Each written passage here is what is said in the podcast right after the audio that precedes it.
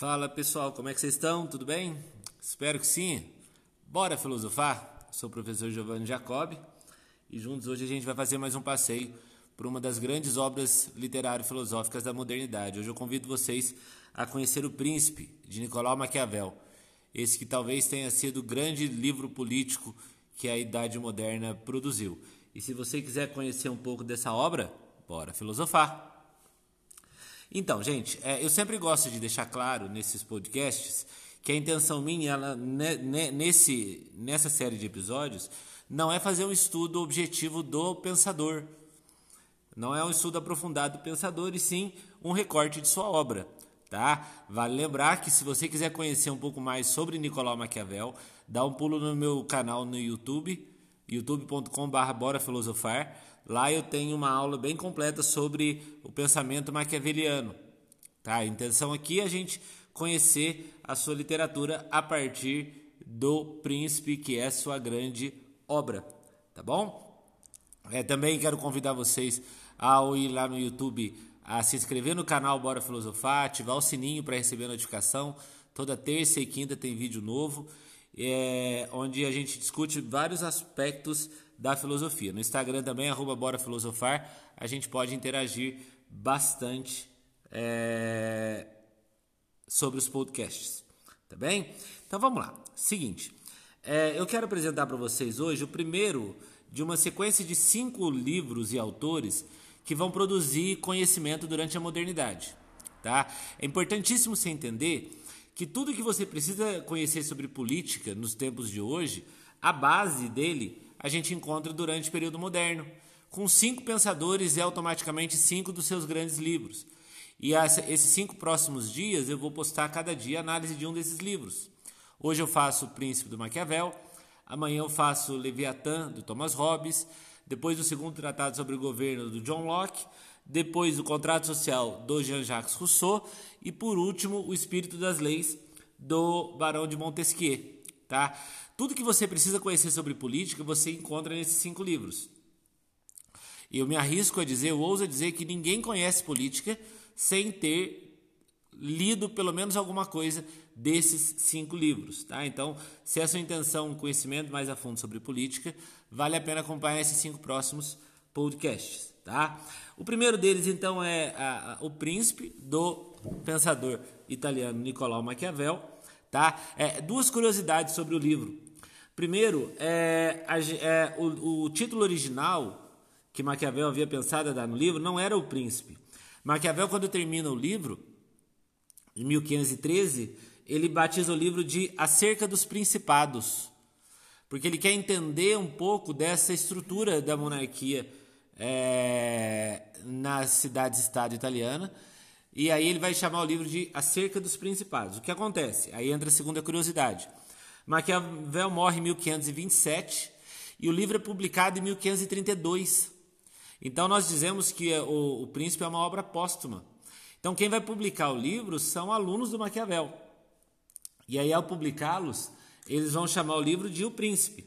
Tá? Então é, tem essa discordância sobre o título original do livro. Tá? É um livro onde Maquiavel vai trabalhar muito a questão da política e do poder.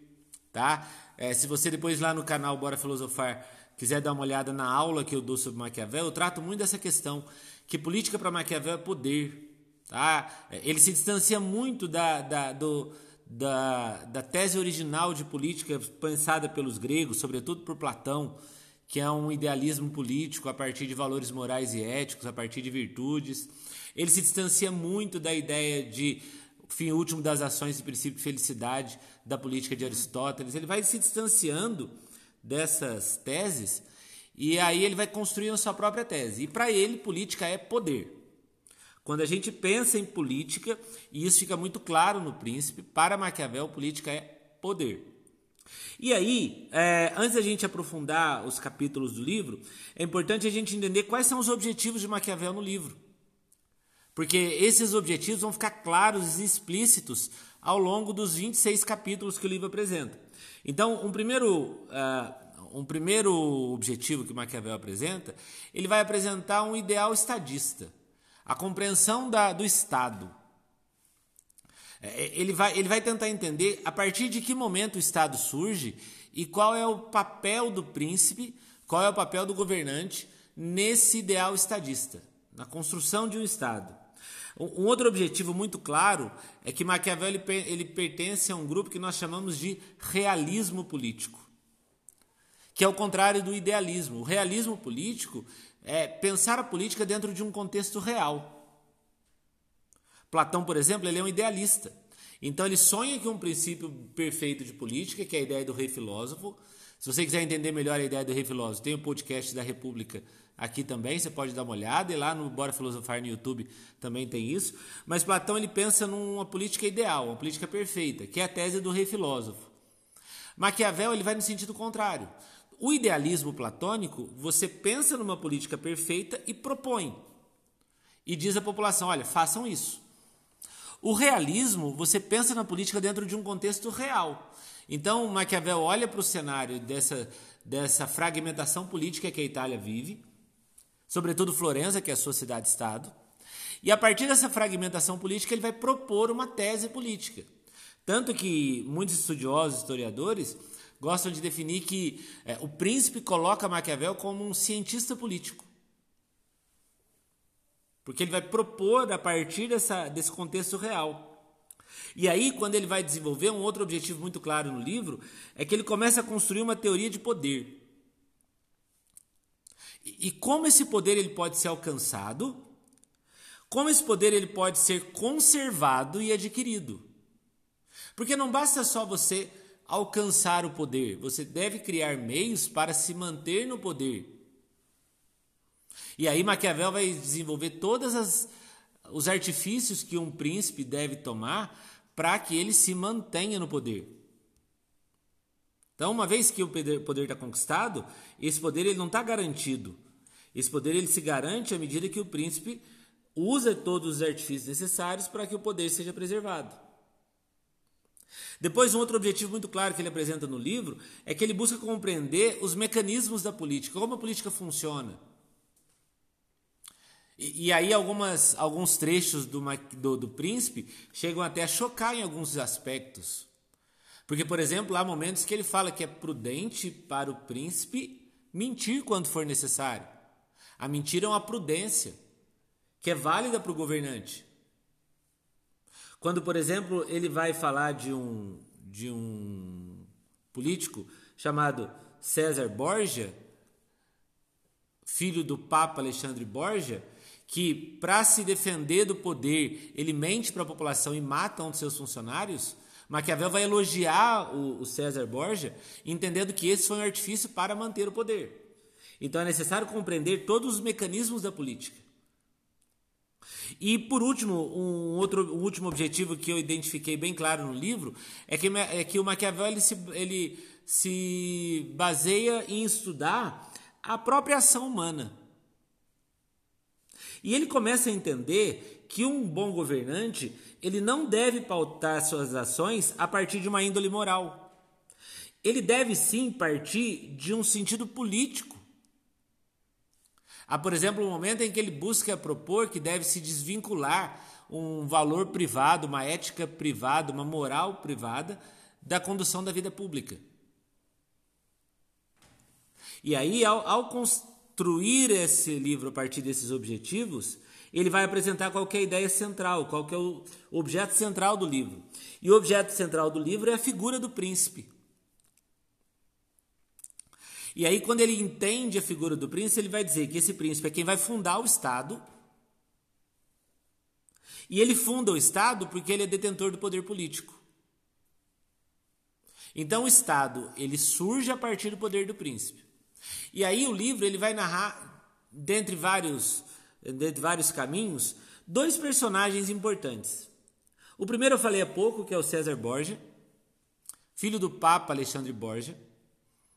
É um momento em que a Igreja Católica ela sofre com a corrupção, né? e talvez Alexandre Borgia tenha sido é, um dos papas mais, tenha mais evidente a questão da corrupção. E Maquiavel faz um elogio a César Borgia. César Borja ele está percebendo que a, a região da Romanha, que é onde ele administra, está prestes a ter uma guerra civil. E a culpa da má administração da região é dele, César Borgia. E ele está percebendo que a população vai se levantar contra ele, e isso leva ele a correr o risco de perder o poder. E ele mata um dos seus empregados. E, aliás, essa, essa morte, em algumas traduções, é narrada até de forma bem, bem é, fria, onde Maquiavel, é, é, desculpa, onde César Borgia teria, por exemplo, levado o corpo até o centro da cidade, dividido o corpo ao meio, tá?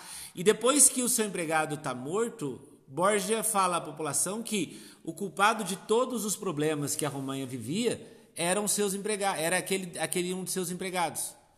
E ao matá-lo, os problemas estavam resolvidos. Quando César Borgia fala isso para a população, a população passa a gostar dele e ele passa a controlar a população. E aí Maquiavel vai elogiar a sua conduta política, onde ele vai entender, por exemplo, isso está, lá pelo capítulo 5, onde ele vai entender, por exemplo, que. Não, capítulo 8. Que a ação do César Borgia, de alguma maneira, ela foi válida, ela foi legítima. Porque matar o empregado fez com que ele tivesse o controle sobre a população. E um outro personagem que aparece muito no livro, e talvez ele seja o personagem principal, é Lorenzo II de Médici, da família, da casa dos Médicis. E que Maquiavel vai identificar em Lorenzo de Médici tudo que um bom político deve ter. Lembrando, gente, que para Maquiavel a ideia de bom não é bondade, tá? Bom é sentido de força. Então Lorenzo de Médici ele tem tudo, ele reúne todos os quesitos necessários para um bom governante, para que ele possa manter sobre si o poder e automaticamente conduzir o Estado. Tá ok? E o livro ele se divide em quatro partes. Maquiavel é, ele vai escrever um livro com 26 capítulos, tá? E a, a primeira parte vai do capítulo 1 até o capítulo 11. E, e nessa primeira parte, Maquiavel ele se, se debruça a entender como ocorre a conquista do poder. De que maneira o príncipe vai conquistar o poder? Lá no, na, na terceira parte, ele vai trabalhar com a gente daqui a pouco como ele vai se manter no poder. Então, nesses 11 primeiros capítulos, a ideia é como conquistar o poder. E, e, o Maquiavel ele se preocupa em apresentar vários tipos de principados. E, e ele começa, por exemplo, diferenciando aquilo que ele chama de principados novos de principados hereditários. Os principados hereditários são aqueles que apresentam um governo absoluto. Os principados hereditários, eh, os principados novos, são aqueles que estão começando a se formar. Lembra que os estados nacionais na Europa estão se formando, as monarquias nacionais estão se formando? E aí, o Maquiavel vai entender o seguinte: nesses principados hereditários, onde o governo é absoluto, é fácil manter o poder. Então, um rei, um príncipe, nesses tipos de principados absolutos, a preocupação dele é manter sobre si o poder. Já nos principados novos, a preocupação é como se deve conquistar o poder. Percebam que nos dois a palavra poder aparece. Só que nos principados hereditários a preocupação é manter o poder. Nos principados novos a preocupação é conquistar o poder. E aí, gente, o Maquiavel ele vai, a, vai apresentar algumas regras que um príncipe nesses principados novos deve seguir para manter sobre si o poder. E ele parte da, do, do princípio que nesses principados novos o príncipe deve manter sobre si o apoio sobre do, dos seus habitantes. Ele tem que manter o controle sobre os habitantes. É algo que na terceira parte ele vai chamar de dominar a fortuna, é dominar a sorte. Então, à medida que essas monarquias nacionais estão se formando, o príncipe ele deve ter seus habitantes próximos a ele. Então, é prudente mentir. É, há, há um trecho que eu considero muito interessante, quando Maquiavel ele vai valorizar no príncipe qualidades que uma ética privada ou, ou valores éticos não vão valorizar. Então, ele vai desenvolver a ideia de que faça o que for necessário, mas mantenha os seus habitantes por perto. E quando o príncipe conquista um território que está longe da sua área, ele precisa manter colônias, ele precisa dominar essas áreas. E ele não pode criar sobre si rivais. Porque esses rivais, de alguma maneira, vão se organizar para tirar dele o poder. É um principado novo. O Estado Nacional, a monarquia nacional está se formando. Então, quanto menos rivais o, o príncipe tiver, mais poder ele vai reunir sobre si. É interessante, por exemplo, a gente entender o cenário político atual que o Brasil vive. Como que muitos candidatos, muitos políticos, muitos governantes perdem o poder porque ficam caçando rivais a todo quanto é lado. Quando na verdade ele precisa ser hábil. Ele precisa ser flexível. E Maquiavel vai deixar isso muito claro. Toda toda medida que um príncipe toma de forma extrema, ele cria rivais, ele cria objeções, e isso faz, de, faz com que ele perca o poder. Aí vai ter uma hora, ainda nessa primeira parte, que o Maquiavel vai começar a trabalhar como que um príncipe deve proceder em estados que são regidos por uma lei ou que os seus habitantes são livres. Então já existe uma lei, já existe lá um, uma, um conjunto de regras, e as pessoas que vivem naquele, naquele estado são livres. Como manter o poder nessas áreas, nesses territórios? Maquiavel aqui, ele deixa claro que para manter o poder sobre si, para conquistar e manter o poder sobre si, a primeira coisa que o príncipe deve fazer é desfazer as antigas leis. É fazer com que as leis antigas elas deixem de existir. E ele, príncipe, crie leis novas. Esse príncipe ele deve fixar residência nesses estados novos e ele criar novas leis. E, e eu até separei um trecho da, do capítulo 7, quando ele está tratando disso, que ele fala bem, bem direto isso. Olha que interessante a fala de Maquiavel.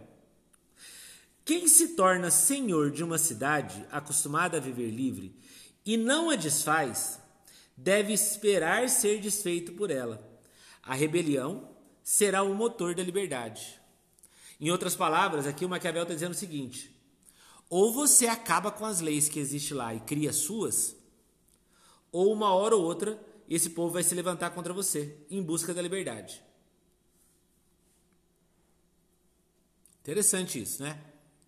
É, é, é, nesse momento, por exemplo, que muitos historiadores colocam Maquiavel como um teórico do absolutismo. O que hoje em dia nem é tão mais aceito ele como um teórico absolutista. Mas é por conta dessa citação, ou desse contexto, que muitos colocam Maquiavel como absolutista. Olha, você começou a dominar um território, acaba com as leis e cria as suas. Acaba com tudo.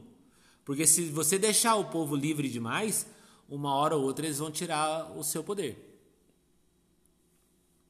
Depois, gente, uma segunda parte é a parte mais curta do livro.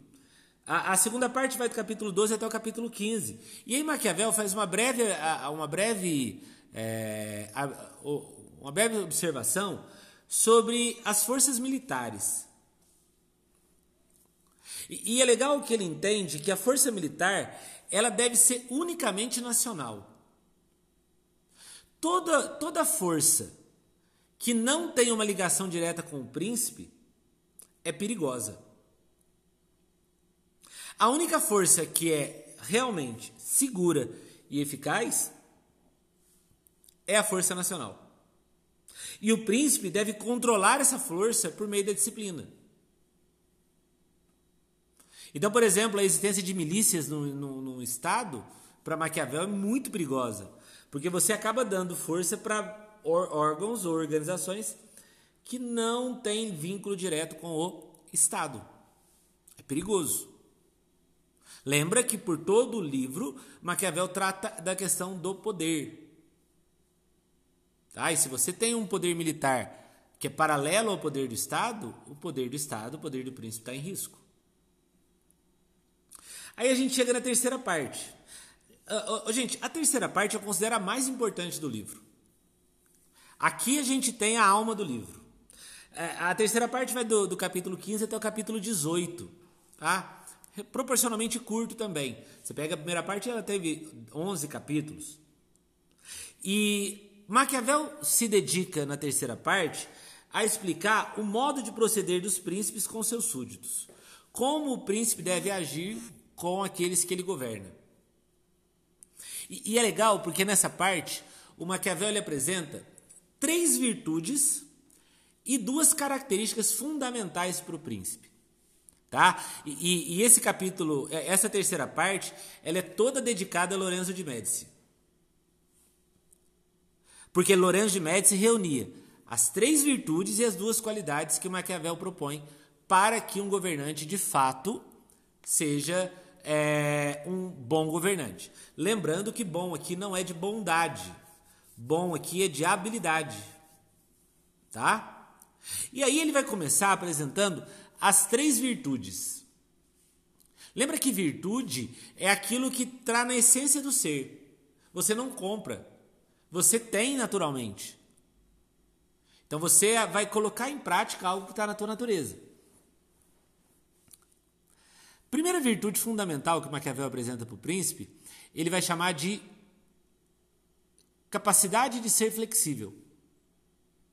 Flexibilidade. E o que seria ser flexível? Ser flexível é a capacidade do príncipe de dialogar com todo mundo, de ouvir todos os lados, de negociar, de não ser radical no seu ponto de vista. Maquiavel ele entende que quanto menos flexível for o príncipe, maior é o risco dele perder o poder. Então, no momento em que ele tenha que abrir mão de parte dos seus valores para que o poder seja preservado, ele deve abrir mão de parte desses valores.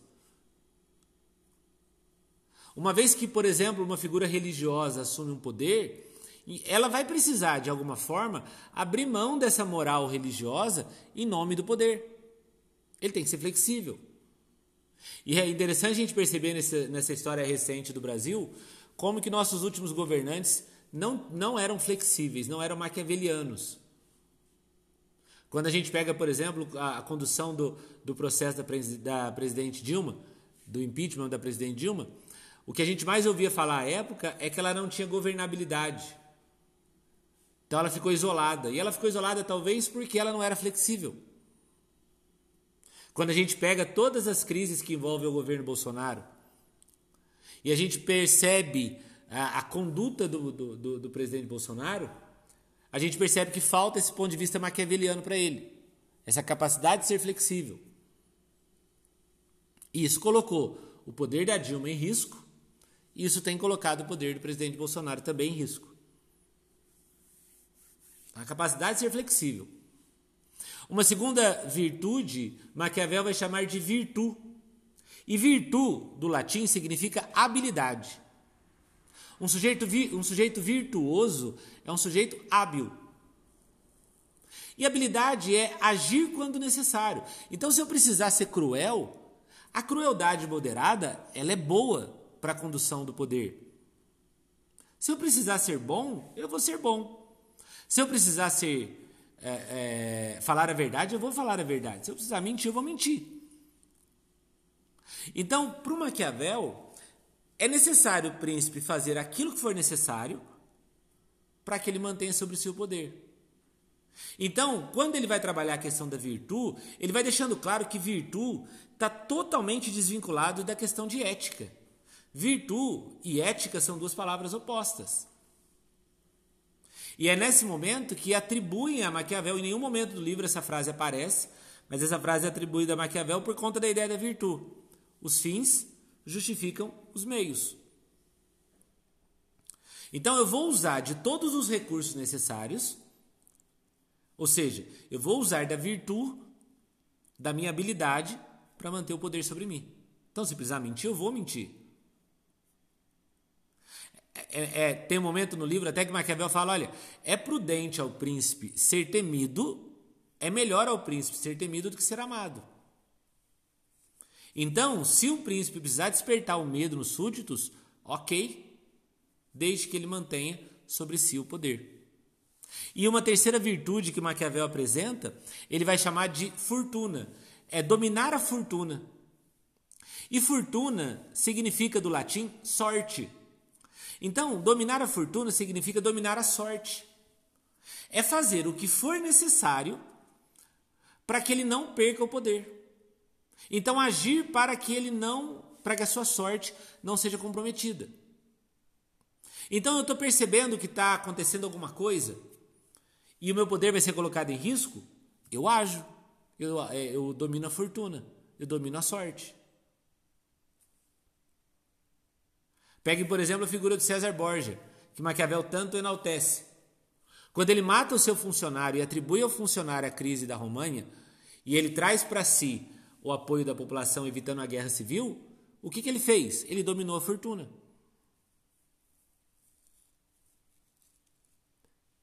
E, repito, dominar a fortuna não necessariamente a partir de ações morais, mas por necessidades políticas. Então o príncipe ele deve ser flexível, ele deve ter a virtude e ele deve dominar a fortuna, como três características, como três virtudes. E esse príncipe ele tem que ter duas características. Para Maquiavel, o príncipe ele tem que ser forte, como um leão, e ele deve ser inteligente como uma raposa.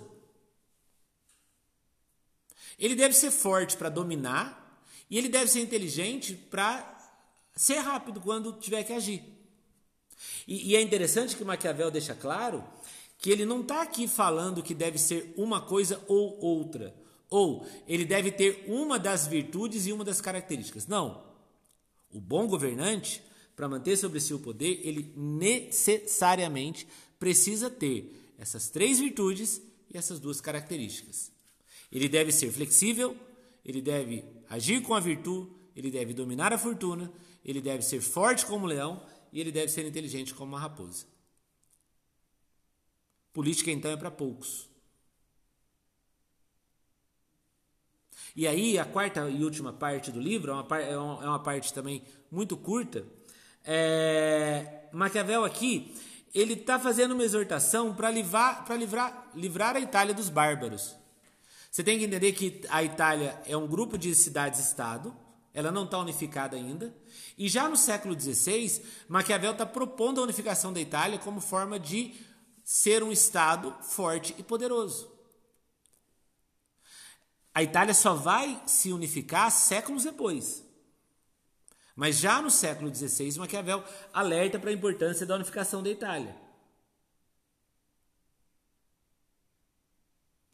E aí ele vai terminando o livro definindo que o poder do o poder político do príncipe, ele de alguma forma deve ser legítimo.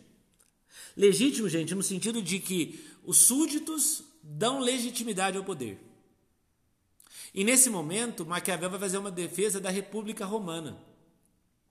Ele vai se debruçar na história e vai perceber que o, momento em que o poder foi mais legítimo é durante a República de Roma. Então Maquiavel aqui ele propõe primeiro que a Itália seja um estado, não mais cidades-estado, mas sim um estado unificado, e que esse estado unificado siga os modelos da República de Roma onde o bem comum prevalecia e o poder sobre os governantes se mantinham. E aí ele termina dizendo que não pode existir nessa sociedade alguém que tenha poder político acima do príncipe. O poder dos, do príncipe deve ser maior do que o poder dos chamados grandes. E aqui, por exemplo, ele arruma um grande problema com a Igreja Católica. Porque até então, quem era detentora do poder era a Igreja. Pensa que foram 15 séculos praticamente de, de um, uma hegemonia da Igreja Católica. E ele aqui está apresentando uma nova estrutura política. E nessa nova estrutura política deve prevalecer o poder. Ok? Espero que você tenha gostado desse passeio. No próximo podcast eu vou fazer um passeio com Leviatã, a grande obra do Thomas Hobbes Espero você no próximo podcast. Se você gostou, no meu Instagram, arroba Bora Filosofar, Comenta lá alguma coisa, me manda um direct para saber como é que você está recebendo essas aulas. É, no, meu, no meu canal no YouTube, Bora Filosofar, tem muito conteúdo de filosofia. Dá uma olhada lá que você vai gostar. E se você quiser continuar comigo, bora filosofar.